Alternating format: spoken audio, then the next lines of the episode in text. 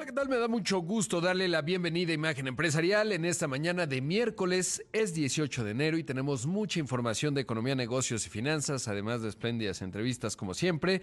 Invitarle a que me escriba en Twitter, me encuentre en Rodpack, también en facebook.com diagonal Rodpack 905, también en Instagram como soy Rodpack. Y quiero enviar un saludo esta mañana a Ciudad Juárez, allá en Chihuahua. Nos escuchan en el 1490 eh, de la AM a través de Radionet 1490. Así que les mandamos un abrazo allá a Ciudad Juárez y comenzamos con el resumen del programa.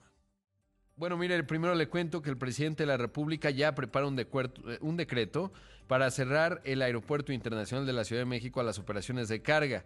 Eh, se presentó el anteproyecto a la Comisión Nacional de Mejora Regulatoria, la CONOMER, en el que se establece la restricción para concesionarios y permisionarios que, eh, que proporcionan el servicio al público de transporte aéreo nacional e internacional regular y no regular de carga en el Benito Juárez. El decreto señala que quedarán exceptuados de la medida los concesionarios y permisionarios que presten servicios combinados de pasajeros y carga. Habrá usted visto parte de los aviones, por ejemplo, pues de los que operan Viva Aerobús, Aeroméxico, Volaris, eh, pues llevan eh, paquetería, ¿no? Entonces, eso es eh, lo que está planteando. El documento se argumenta que el AICM está saturado y las operaciones de transporte de carga afectan la capacidad de operación de la infraestructura. Es bien interesante, pues los datos, ¿no? Finalmente cuál es el volumen de pasajeros del Aeropuerto Internacional de la Ciudad de México, que pues es realmente, sigue siendo obvio el, aeropuerto más importante a nivel nacional. Mira, ahí le van unas cifras, ayer eh, me parecía interesante, son, fueron en 2021, 2022, perdone usted, 46 millones 258 mil 500 eh, personas. Esto quiere decir un crecimiento de 28% en comparación anual. De hecho, la parte de pasajeros internacionales sumó 14 millones 563 mil, quiere decir un crecimiento de 43%, mientras que nacionales fueron 31 millones 694 mil, un crecimiento de 22%. Algo que me llamaba la atención, de verdad me resultaba interesante, es que si uno lo ve por terminal, eh, por ejemplo, el hito que va a alcanzar el aeropuerto Felipe Ángeles, que eh, pues se construyó con la idea de sustituir al aeropuerto de Texcoco y solventar en buena medida pues todo el, tráfico aéreo de la zona centro del país con este sistema de aeropuertos, el de Toluca, el, el Felipe Ángeles justamente y el AICM. Pero sí llaman la atención pues cuáles son los volúmenes, ¿no? Nada más en enero el volumen de pasajeros en la Terminal 2 del Aeropuerto Internacional de la Ciudad de México fue de 1.300.000. O sea, lo que va a lograr en un año el AIFA es nada más lo de enero. Ya si nos vamos a diciembre, la T2 nada más, o sea, le digo, es una de las dos terminales, 1.956.000 pasajeros, mientras que la Terminal 1 fueron 2.288.000. Y esos son algunos de los datos eh, de lo que mm, eh, se plantea. Eh, y bueno, pues en términos de la carga, por ejemplo, aquí estoy viendo en toneladas y el total fueron 570.809 toneladas. Eso significó un crecimiento marginal de 0.5%. Una parte eh, significativa es internacional que avanzó 2.4%. Estamos hablando de 483 mil toneladas versus nacionales que fueron 87 mil toneladas. Entonces, bueno, pues eso es lo que ahora se está, eh, pues se va a aplicar este decreto y pues vamos a ver qué, cómo funciona ello. Y sobre todo me ha llamado la atención, las empresas de carga pues no parece que se han manifestado, a lo mejor ya en los siguientes días eh, empiezan a decir, oigan, pues eh, no estamos de acuerdo, sí, o, qué tal. Yo creo que, bueno, ya se gastaron en total, globalmente, poco más de 400 mil millones de pesos. Siempre que alguien dice, ¿dónde sale esa cifra? Pues es un buen cálculo, digamos que me parece está bien hecho, que hizo Carlos Ursúa, el que fue el primer secretario de Hacienda de esta administración. Entonces, bueno, pues yo creo que sí le entiende, ¿no? Y finalmente, pues ya que fue tan caro, pues hay que ver cómo se logra que funcione, pero ya está construido, esa es la, la realidad. Y bueno, pues en ese contexto, sin duda, importante este, este proyecto, pues que ya parece va a avanzar, este decreto que cerraría el AICM a la carga. Durante su participación en la conferencia Santander América Latina, que se lleva a cabo en Cancún, el secretario de Hacienda Rogelio Ramírez de la O adelantó que la economía ah, de nuestro país, obvio, habría crecido 3% en 2022. De manera textual, el funcionario dijo, el crecimiento económico de México fue favorable en los cuatro trimestres del año pasado, siendo el segundo trimestre el más dinámico, con ritmos de crecimiento de 1.2% y un acumulado de 3%. El titular de Hacienda detalló que la actividad económica se recuperó de manera significativa, siendo el turismo la principal fuente de ingresos con un aumento de 45% con respecto al año anterior. En realidad, si lo vemos eh, en lo que reporta el INEGI, el principal componente del, del, Producto Interno Bruto tiene que ver en primer lugar con eh, la manufactura.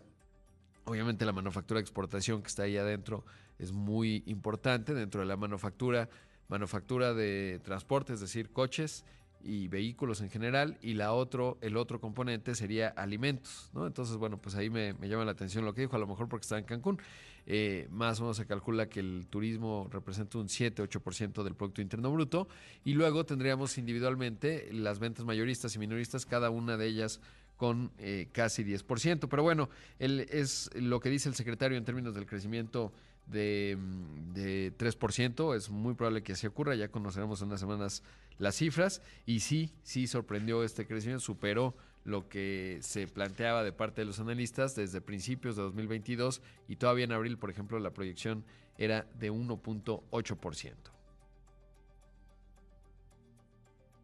Bueno, no importa ahí como que nuestro operador sigue un poco congelado con estos fríos. Le cuento que el Servicio de Administración Tributaria informó que el costo total de los subsidios fiscales para evitar el aumento en los precios de la gasolina el año pasado sumó 373 mil millones de pesos y añadió que este gasto evitó el incremento en los precios de los combustibles con un mecanismo de ajuste para batir la inflación. Y ahí la verdad yo creo que este mecanismo, el, el de los el de lo que le llaman subsidio o no cobrar el IEPS, eh, pues finalmente sí resultó exitoso y siempre digo lo mismo, el contrafactual es 2017 eh, cuando se liberalizó el precio de los combustibles, generó un proceso inflacionario en México que se logró controlar hasta mediados pero de 2019. Volvió a entrar la inflación en el rango del objetivo del Banco de México, entonces pensaría que sí. Y había consenso, digamos, no solo, lo dijo la OCDE, obviamente la propia Secretaría de Hacienda defendiendo la decisión, pero sí parecería que la inflación en México habría logrado doble dígito, ¿no? En vez de ser el máximo 8.7% de agosto y septiembre, habría llegado pues por encima del 10%. No está fácil de calcular, pero sí uno pensaría que si bien fue realmente oneroso, pues ser el menor de los dos males el aplicar este mecanismo para evitar que se dispararan los precios. Y mira, en un panel del Foro Económico Mundial sobre comercio, Larry Fink, el CEO de BlackRock, que es el fondo de inversión más grande del mundo, más o menos vale unos 10 billones de dólares. Para que se den una idea, el PIB de México es de 1.2 billones de dólares. Eh, dijo que México tiene muchas ventajas del nearshoring. Esto es parte de lo que mencionó Larry Fink, el CEO de BlackRock. And so when we think about Mexico specifically, you know, Mexico's advantage is it has lower wages than China. It has an educated workforce. It has a pro-business uh, uh, uh, engagement at the moment. You can transport goods via train into the United States. And so all those elements uh, is not just friendshoring, it is just the dynamism of trade. Uh, uh, and I think this is going to occur more and more. Mexico is not going to be the sole uh, beneficiary of that change. I think Eastern Europe is going to be a beneficiary. I think Turkey is going to be a beneficiary. Unquestionably, Indonesia, you know, and Southeast Asia will be beneficiaries of, that, of the new design of trade. Bueno, ya escuchamos lo que dice Larry Fink. Cuando vemos a México, su ventaja es que tiene salarios más bajos que China, tiene personas muy capacitadas, tiene una política muy a favor del empresariado y se pueden transportar los productos por tren para llevarlos a Estados Unidos. Así que todo eso no solo es friendshoring, no solo es ser economía fuera del país, eh, sino que se trata de cambiar el comercio y México no es el único que se va a beneficiar de esto. También menciona en Europa, Turquía, por supuesto Indonesia, partes de Asia se van a beneficiar de esta nueva forma de comercio. Y en ese contexto, eh, el eh, CEO de SAP ya no va a dar tiempo, ya lo pongo más adelante. Pero bueno, vamos a hacer el primer corte. Esto es Imagen Empresarial. Regresamos en un momento con más y ya le estaré contando algunos otros elementos de lo que está ocurriendo en distintos foros. Así que volvemos. Esto es Imagen Empresarial, no le cambie. El martes, el tipo de cambio ganó terreno frente al dólar. En las ventanillas de los bancos, el dólar se vendió en 18.98 pesos, 11 centavos menos que el lunes. Por su parte, el dólar interbancario cotizó en 18.68 pesos, un avance de 0.58% para la moneda nacional. Bueno, regresamos con más aquí en Imagen Empresarial cuando son las 6 de la mañana con 16 minutos. Eh, estamos a la espera de enlazarnos con el rector y presidente del TEC de Monterrey, que está ya en Davos. Es una agenda muy apretada, entonces a ver si, si se logra hacer ese enlace. Pero mientras, hablando de ese foro, le contaba antes del corte, pues lo que dijo Larry Fink, y, en términos de pues, las ventajas comparativas que tiene México, que son realmente extraordinarias, eh, es bien interesante porque él ha desarrollado una buena relación con el presidente Andrés Manuel López Obrador. Por eso, en parte, dice, bueno, pues México tiene una política pro empresas. Eh, hay ahí, eh, eso no lo dice Larry Fink, pero evidentemente, digamos, lo único que puede llegar a opacar a México y su desempeño tiene que ver con justamente eh, el tema energético, pero la verdad es que el mantel está puesto para nuestro país eh, y de ahí que no es sorprendente. Y le diría más que Turquía, porque el problema de Turquía, desde un punto de vista, eh, digamos, de la estabilidad, pues ahí Erdogan con este liderazgo relativamente autoritario en donde interfiere con su Banco Central, pues hoy Turquía tiene una inflación de 80%, claro, eso desde el tipo de cambio lo puede hacer muy competitivo, pero a costa de un gran dolor de sus habitantes y eso eh, genera presiones sociales significativas y por lo tanto inestabilidad. Otros países como Indonesia son realmente extraordinarios. Eh, ha estado creciendo Indonesia a tasas de 5%, lo ha hecho muy bien, es un país de 240 millones de habitantes, sin embargo su PIB per cápita es menos de la mitad que el mexicano, ¿no? Entonces algo que hace muy atractivo a México es justamente el, eh, el, tamaño de su mercado y de consumo. Y ya está con nosotros David Garza, el rector y presidente ejecutivo del TEC de Monterrey. David, ¿cómo estás? Qué gusto, gracias por darte el tiempo y tomar esta llamada allá en Davos. Muchas gracias, Rodrigo, y un saludo a ti y a toda tu audiencia. Qué gusto. Pues el TEC es la única universidad de América Latina que asiste eh, con tu persona. Cuéntame cuál es la visión y por qué consideran que este foro es tan importante y sobre todo qué estás viendo. Mira, eh, a ver, sin duda, pues un foro muy interesante. la temática general es la colaboración en un mundo fragmentado, fragmentado porque los retos económicos que tenemos, los retos geopolíticos, los retos ambientales y los retos también de los cambios en, la, economía que se vienen. Eh, el TEC de Monterrey, pues ah, participamos en, en distintos grupos, particularmente nuestra participación más directa eh, tiene que ver con eh, un grupo que se le conoce como el Edison Alliance, eh, un grupo en el cual el objetivo tiene que ver con la inclusión digital en temas de educación, de salud o de finanzas, un grupo que lo dirige el director a nivel global, a nivel mundial del CEO de Verizon Wireless, pero que hay muchas diferentes organizaciones que estamos contribuyendo a cómo cerrar esa brecha digital. Otro de los grupos en el que participamos también es el Global University Leaders Forum, que este, somos ah, alrededor de 20 universidades que fuimos invitadas aquí al foro, universidades de distintas regiones del mundo, y la idea era también, pues tuvimos una reunión, ¿verdad?, puerta cerrada, para platicar de en este contexto del mundo fragmentado, cuál es el rol que, que vemos nosotros ah, como universidades y qué es lo, que podemos contribuir.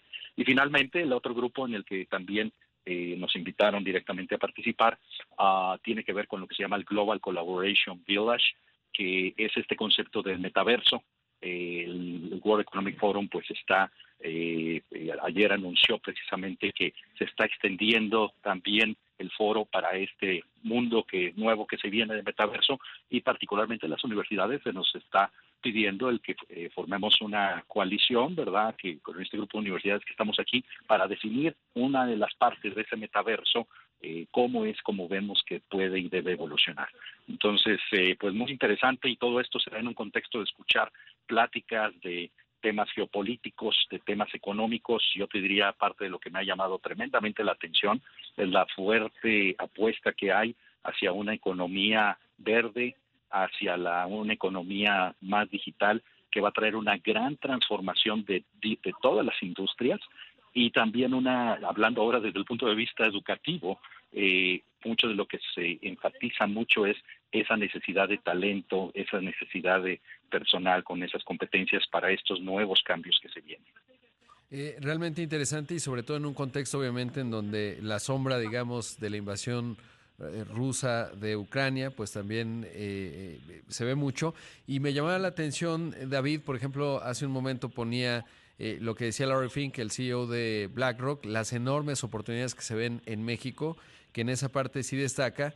y en ese contexto preguntarte qué, qué es lo que te dicen de una institución, de una universidad como es el TEC de Monterrey, sobre todo porque han desarrollado un modelo muy flexible educativo que permite adaptarse, sobre todo porque seguramente parte también de lo que se habla mucho es la inteligencia artificial eh, y muchos, eh, pues este fenómeno que se ha convertido el chat GPT. Sí, sin duda. A ver, eh, yo creo que el tema geopolítico ha estado muy presente, un mensaje muy, muy duros, muy directos que se dieron de la presidenta de la Comisión Europea así como la primera dama, y en unos ratos más vamos a tener un video enlace, ¿verdad?, con el presidente de, eh, de Ucrania. Ha estado presente este tema, al igual el tema geopolítico de eh, pues la relación China-Estados Unidos, donde un mensaje importante que pues se tiene también es que no podemos vivir en un mundo de, del G2, ¿verdad? Eh, porque del grupo de los dos.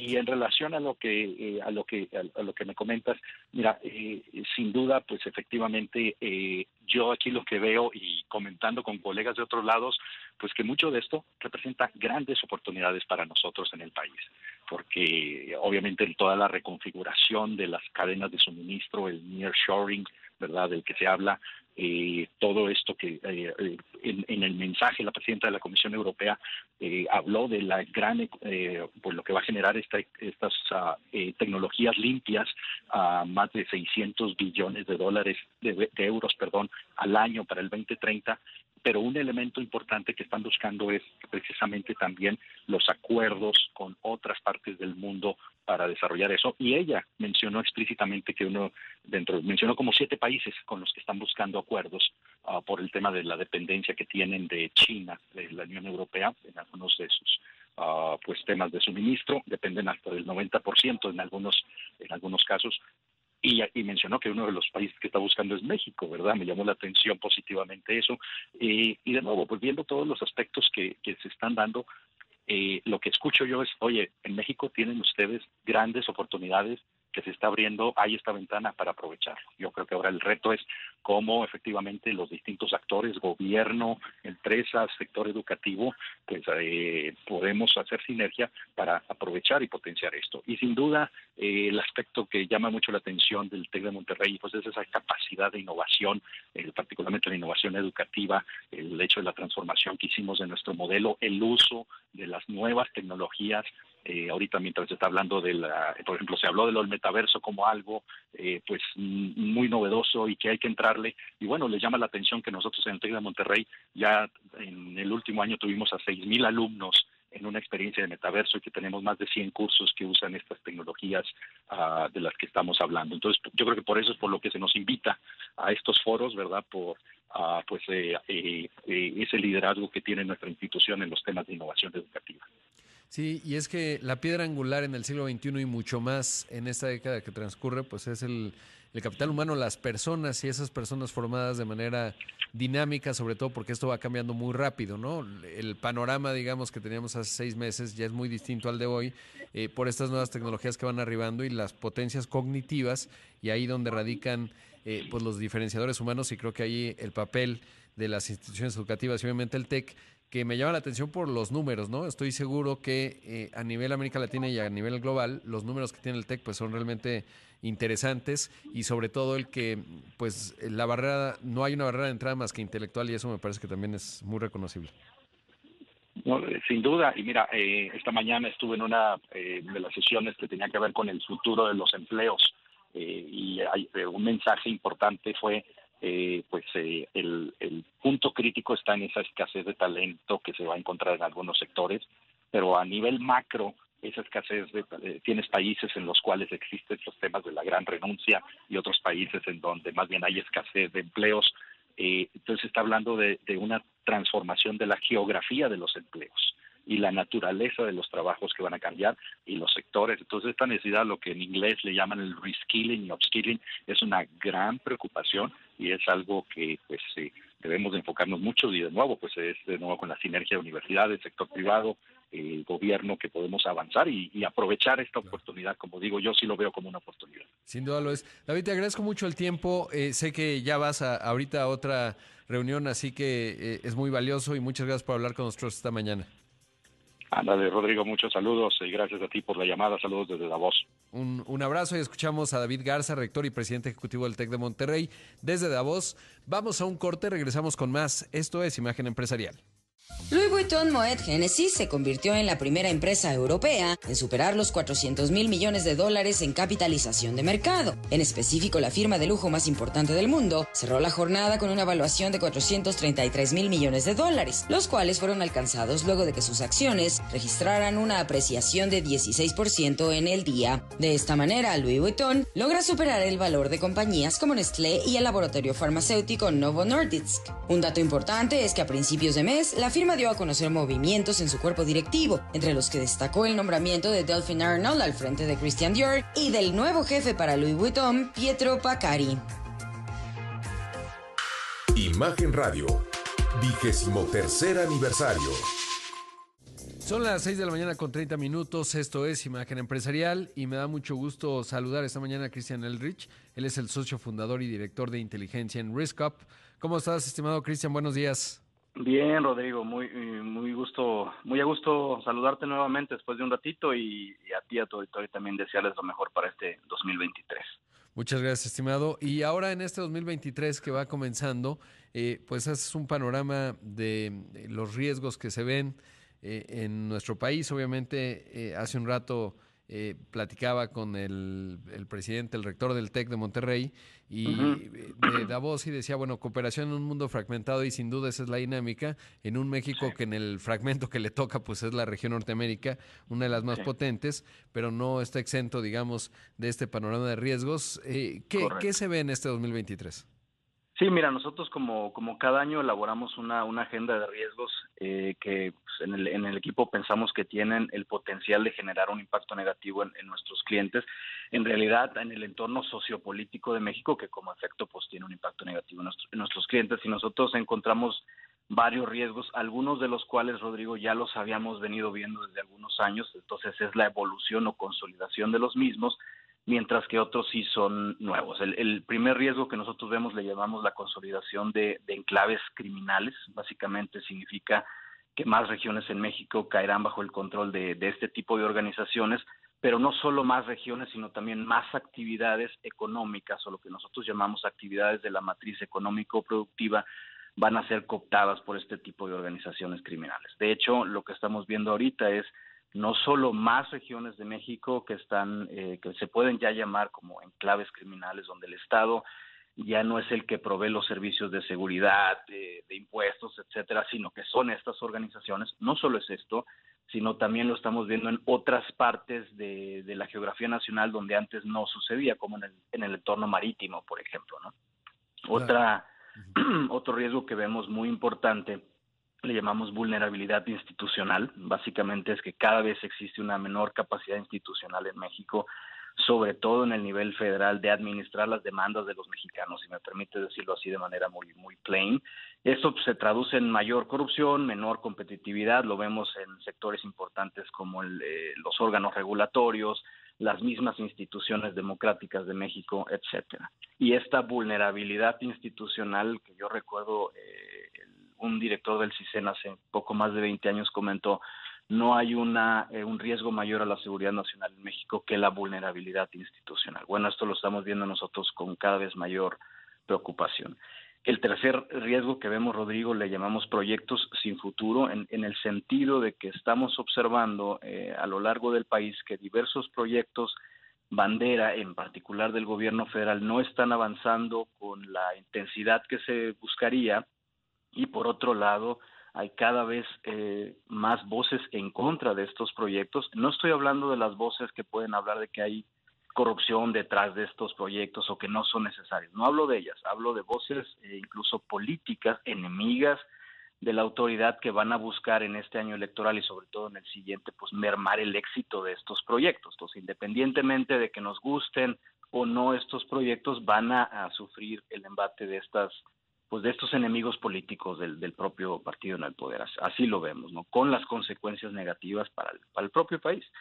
El, cuarto riesgo que vemos le llamamos política del miedo. ¿Qué significa esto? Un aumento de la narrativa del, del encono y la polarización, que pues sí, si bien comenzó al más alto nivel del estamento político nacional, hoy en día lo vemos permeado en pues en todo el país. Esto esto no lo veíamos antes. Tú sabes que nosotros en la empresa trabajamos en, en todo México y ahora vemos prácticamente en todo el país, en, en, desde la comunidad rural más pequeña hasta la ciudad más grande, esta polarización política que no existía al menos este hasta fines del año pasado y pues lo vamos a ver incrementándose en este año.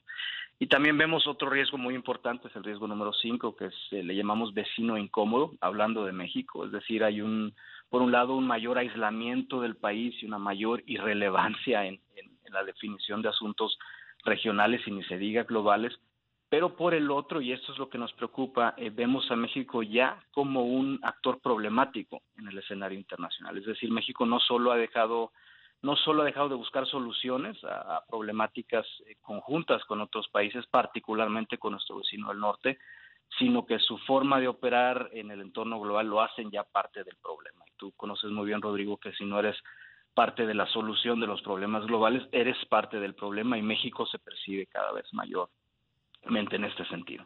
Y finalmente el último riesgo tiene que ver con el medio ambiente abandonado. No vemos una estrategia eh, en, ninguno de los niveles de gobierno, la verdad, eh, para atender la cada vez mayor eh, situación negativa del, del, medio ambiente mexicano. O sea, las, las grandes ciudades de México, lo, lo, estamos viendo, por ejemplo, ahorita en Monterrey, tiene una gran problemática de contaminación y aunque hay eh, mucho discurso alrededor de esto, la verdad es que no estamos avanzando en, el ritmo que nosotros esperaríamos para atender este problema. Y en otras partes de México, sobre todo en el centro y en el sur sureste, hay un, hay un total abandono de la agenda eh, medioambiental. Eso es lo que vemos, mi, mi querido Roberto. Eh, Rodrigo, perdóname, estamos cambiando el nombre. Sí, ya me, es la hora, mi estimado Cristian. Oye, y en ese contexto preguntarte, tú eres un gran observador de las Fuerzas Armadas.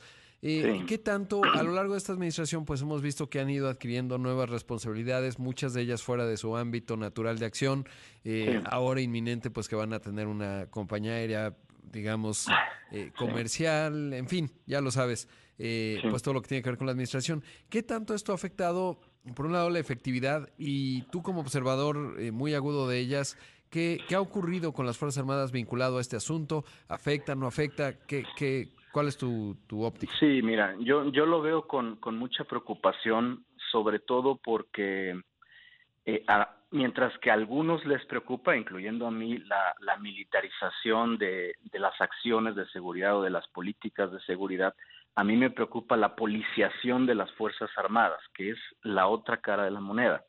¿Qué significa esto, Rodrigo? Que entre más nuestras Fuerzas Armadas, que son tres, Ejército, Fuerza Aérea y Marina, se dediquen a labores que no son las, las digamos, eh, las que les toca como por su etos, que es la defensa exterior del país, van a perder sus capacidades eh, en esa materia. Es decir, entre más me enfoco en otras cosas, menos desarrollo una doctrina hacia el siglo XXI, capacidades y medios hacia el siglo XXI en materia de defensa. Y eso es lo que a mí más me preocupa. Si bien México no es un país que en este momento enfrente una amenaza eh, existencial por parte de, un, de, de otro país, eh, la historia nos enseña que siempre hay que mantener un mínimo de capacidad de defensa convencional, eh, porque pues el, escenario internacional siempre es muy incierto y siempre es muy evolutivo. A mí, a mí me preocupa mucho eso, independientemente de los otros temas que tienen que ver con eh, corrupción, con eh, no sé por qué meter al ejército en, en el tren Maya, etcétera, que eso tampoco me gusta, pero a mí el hecho principal es que desvirtuarlos de su eh, principal misión nos puede traer eh, una consecuencia negativa para el país en el mediano y en el largo plazo. Eso me preocupa mucho. Ahora, las Fuerzas Armadas en México han sido y han destacado a lo largo desde el siglo pasado y este, es decir, desde la revolución que se logró uh -huh que a diferencia de otros países de América Latina se mantuvieran ajenas al poder político y eso ha sido una enorme diferencia de México con respecto a otros países. Eh, ¿Verías que esto ha cambiado con estos eh, nueva dinámica en donde amplían facultades, eh, tienen nuevas áreas de acción, etcétera, o, sigue, digamos, este etos, como lo mencionas, en términos de unas Fuerzas Armadas muy institucionales? Mira, eh, yo considero que, creo que conozco a las, a las Fuerzas Armadas y son instituciones del Estado mexicano y no del gobierno. Eso, eso, es lo primero que hay que señalar. O sea, sí considero que siguen siendo instituciones leales al Estado mexicano, a la Constitución, más allá que al presidente en turno. Es decir, sin duda hay un, una mayor participación de las Fuerzas Armadas en, ciertas labores que platicamos ya hace un momento, pero eso no significa que estén dejando de ser leales al, a la Constitución. Eso sí no creo que esté pasando. Ahora, dicho esto, sí eh, que considero que al, tener una mayor eh, participación en la agenda pública nacional, obviamente su voz va a ser y es más importante. Pero eso también nos obliga, Rodrigo, a de este lado, a, los civiles que analizamos estos temas, a tender puentes. Y creo que esa es la labor fundamental de los analistas en seguridad y defensa y, y de los medios de, de, comunicación como, como en el que tú trabajas, de tender puentes entre el estamento civil y el estamento militar para conocernos más mutuamente. Creo que la mesa está puesta en los siguientes años para esto.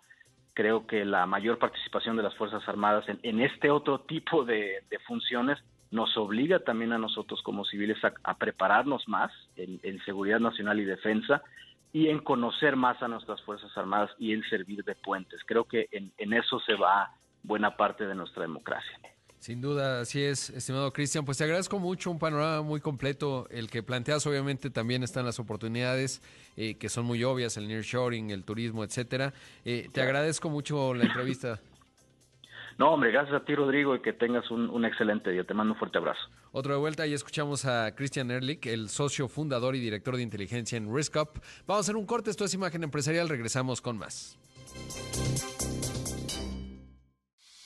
Emerson Electric, una compañía estadounidense que se dedica al diseño y suministro de tecnología para productos y servicios de ingeniería, hizo una oferta hostil al Consejo de Administración de National Instruments, una firma con 40 años de experiencia en ingeniería y diseño de sistemas, para quedarse con sus operaciones. La propuesta de compra es por 7.600 millones de dólares. Emerson tomó la vía de la oferta hostil luego de que envió a la Dirección General de National Instruments su oferta en noviembre del año pasado y no recibió respuesta. Un dato importante es que la propuesta representa un pago de 53 dólares por acción, dato que significa una mejora de 10.4% con respecto a otra que ya había presentado en mayo del 2022. Con respecto a la transacción, Lark Ashanbai, CEO de Emerson, dijo que esta adquisición significaría un paso más para que puedan obtener un mayor crecimiento y rentabilidad significativos en los próximos años, gracias a la oferta de productos, software de medida y pruebas electrónicas con los que cuentan National Instruments.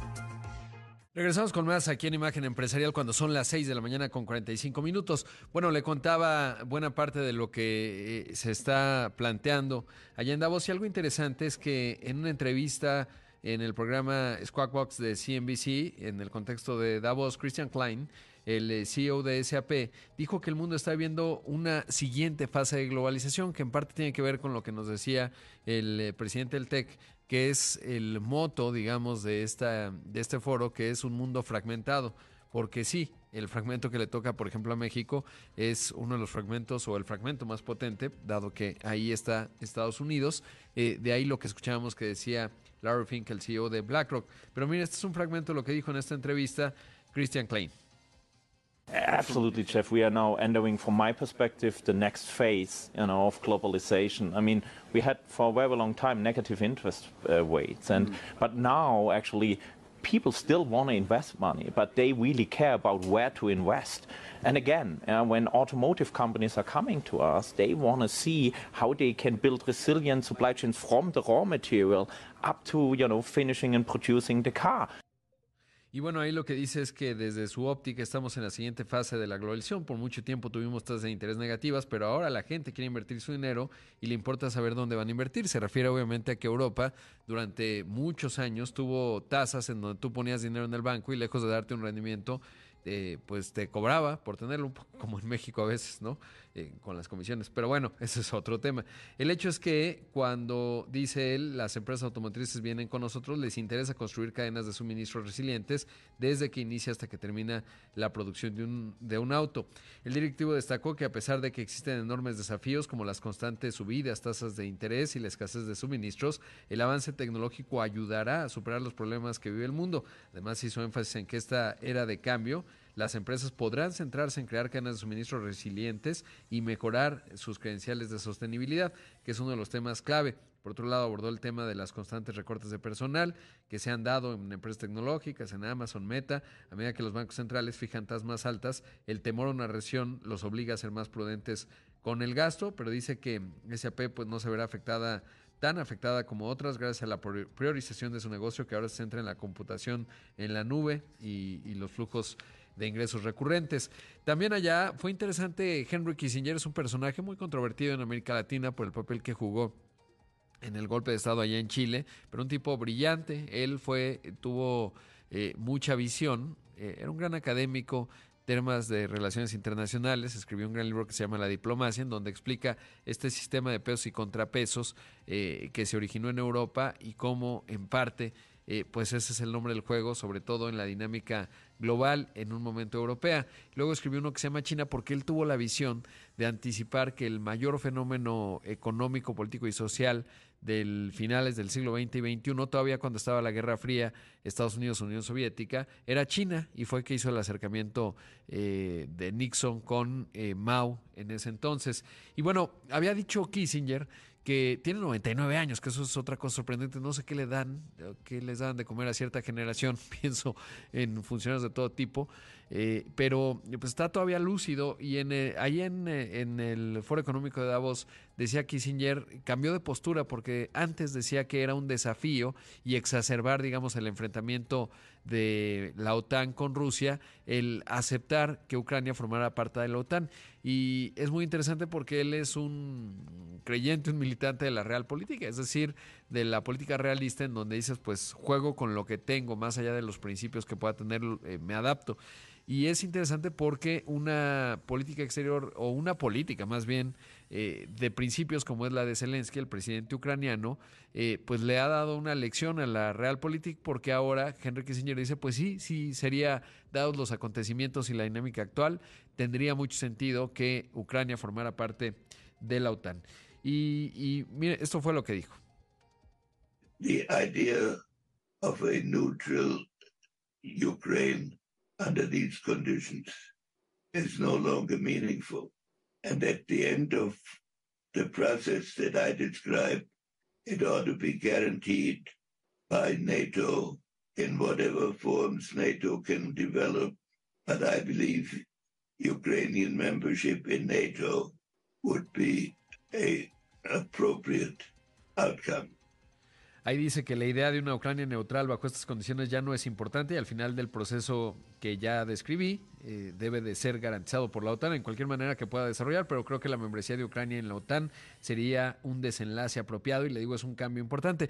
También planteaba Kissinger que China y Estados Unidos deben tener mucho cuidado, sobre todo porque son dos potencias nucleares, pero sobre todo porque son los dos campeones en donde Estados Unidos lleva una ventaja eh, de inteligencia artificial y eso tiene consecuencias. Un tipo muy brillante, escribió un libro con Eric Schmidt.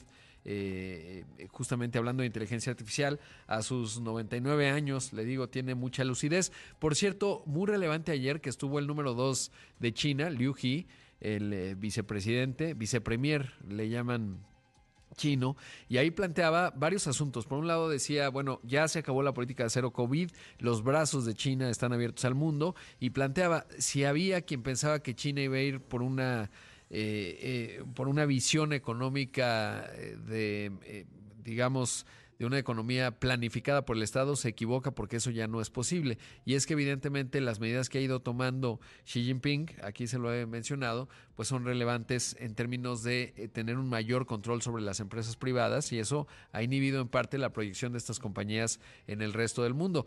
Y en ese contexto Liu He, pues un mensaje muy distinto en donde habla de una China abierta al mundo, de una China comprometida con cumplir, por ejemplo, sus eh, objetivos de mitigación de, gases de efecto invernadero, de electrificar su movilidad, que va más avanzada que Estados Unidos, por ejemplo, o de ser neutral en emisiones de carbono para el año 2060, que queda todavía muchas décadas en el futuro, pero un mensaje más conciliador. Tuvo un encuentro ahí con la secretaria del Tesoro Janet Yellen, el primero que tiene Janet Yellen y que marcaría, pues digamos, una ramita de olivo en estado, eh, frente a Estados Unidos, sobre todo porque son dos países que tienen que evitar errores de cálculo que nos lleven a un desenlazo muy complicado en el mundo. Y a veces yo sé que estos temas pues, pueden parecer muy eh, pues lejanos a México y a las discusiones cotidianas que vamos teniendo, pero la verdad es que eh, de repente, por ejemplo, cuando se da, eh, cuando estábamos el año pasado en las discusiones de si Rusia iba a invadir Ucrania y había muchas dudas y los sistemas de inteligencia estadounidenses daban señales muy potentes de ello, pues uno podía pensar, ah, pues estás lejísimos, ¿no? que no sé cómo me va a afectar. Y realmente, pues esa invasión es lo que ha marcado el 2022, lo que va del 2023 en términos económicos inmediatos, como fue el aumento de insumos de muchos tipos, de precios de los alimentos, etcétera, como consecuencia de ello, y es así como los fenómenos geopolíticos pues tienen que ver con nuestras vidas, eh, tanto en el ámbito empresarial obviamente, pero también en el ámbito eh, personal, y, de ahí la, lo relevante de escuchar este tipo de reflexiones y sobre todo de lo que estamos observando en ese contexto. Por otro lado, también le cuento que Pfizer anunció que va a ofrecer el costo de producción todo su catálogo de medicamentos y vacunas en 45 países de bajos ingresos, principalmente de África y Asia. La empresa llevará a cabo esta iniciativa como parte de la expansión de un programa que ya tiene en vigor para facilitar el acceso a tratamientos a algunos de los países más pobres del planeta y que hasta ahora incluía únicamente 23 productos que la empresa tenía patentados. Esta noticia incluye un total de 500 medicamentos para los que tienen el derecho a nivel global y entre ellos se encuentran antibióticos, tratamientos contra el cáncer y vacunas Además, eh, Pfizer detalló que a medida que comercialice nuevos productos los irá añadiendo a esta iniciativa. Albert Bourla, el CEO de Pfizer, dijo que esta expansión de la oferta de productos les ayudará a conseguir e incluso acelerar su visión de un mundo en el que todas las personas tengan acceso a medicinas y vacunas que necesitan para vivir vidas más largas y más saludables. Interesante este aspecto. En temas más locales, eh, le cuento que los pilotos y sobrecargos de Aeromar dieron un nuevo giro a la historia de la aerolínea porque decidieron no estallar la huelga que tenían planeada para el día de hoy, para el primer minuto de este 18 de enero, y mejor van a optar por dar una nueva prórroga a la empresa para el 12 de mayo. Es que está en una situación bien complicada, los 800 sobrecargos y pilotos, sobre todo porque les adeudan, pero en el momento en que Aeromar deje de volar, pues prácticamente garantizan que esto no va no va a, ver la luz, lo hemos visto en muchas otras historias, la más reciente de ellas Interjet, así que eso es lo que han decidido. En asamblea por separado, los trabajadores dieron este nuevo plazo a modo de que la empresa logre pagarles los adeudos que tiene por concepto de nómina y otras prestaciones. Aeromar adeuda más de 100 millones de pesos a las tripulaciones derivadas de los tres convenios que hicieron para apoyar a la empresa por el impacto que generó la pandemia. Además, están pendientes 22 millones de precios por prestaciones contractuales, jubilaciones e incluso finiquito. Recordar que ya le presentaron al Aeropuerto Internacional de la Ciudad de México un plan para pagar los 500 millones de pesos que adeudan eh, y que eh, llevó a que la Marina tomara el control de dos hangares que tenía Aeromar. Entonces, bueno, pues va avanzando en ese contexto esa, esa situación eh, en esa compañía aérea. Pues local, tiene siete aviones turbohélice, pero pues una situación eh, también importante para el sector aéreo mexicano. En otros temas le cuento que el Instituto Mexicano de Ejecutivos de Finanzas advirtió que 2023 luce complicado para México con una expectativa de crecimiento del PIB de 1.2%. Si bien es positiva, va a quedar muy por debajo del 2%, que podría eh, considerarse el potencial de crecimiento actual y está sujeto a fuertes riesgos a la baja. En una conferencia de prensa, el presidente del IMEF, José Domingo, mencionó que entre los riesgos que están en el radar destacan la posibilidad de una recesión en Estados Unidos, la persistencia de una inflación más elevada a lo esperado y la necesidad de una política monetaria más restrictiva a lo previsto tanto en Estados Unidos como México. Que bueno, pues lo que va diciendo el IMEF en cuanto al panorama de este 2023, que sí se ve relativamente complicado, también con áreas, por supuesto, de potencial para México en términos del famoso nearshoring. Eh, pero sí un mundo eh, que está creciendo menos. Ayer le contaba que China creció nada más 3% el año pasado, eh, muy desacelerada. Europa está transitando. Ayer, por cierto, el, el, canciller Scholz, el canciller de Alemania, decía que a lo mejor se salvan de la recesión este 2023. Interesante, sin duda, lo que está ocurriendo en Europa y Estados Unidos, pues con la dinámica que ya hemos contado. Pero bueno, ya llegamos al final de una edición más de Imagen Empresarial. Como siempre, agradecerle mucho que me haya acompañado.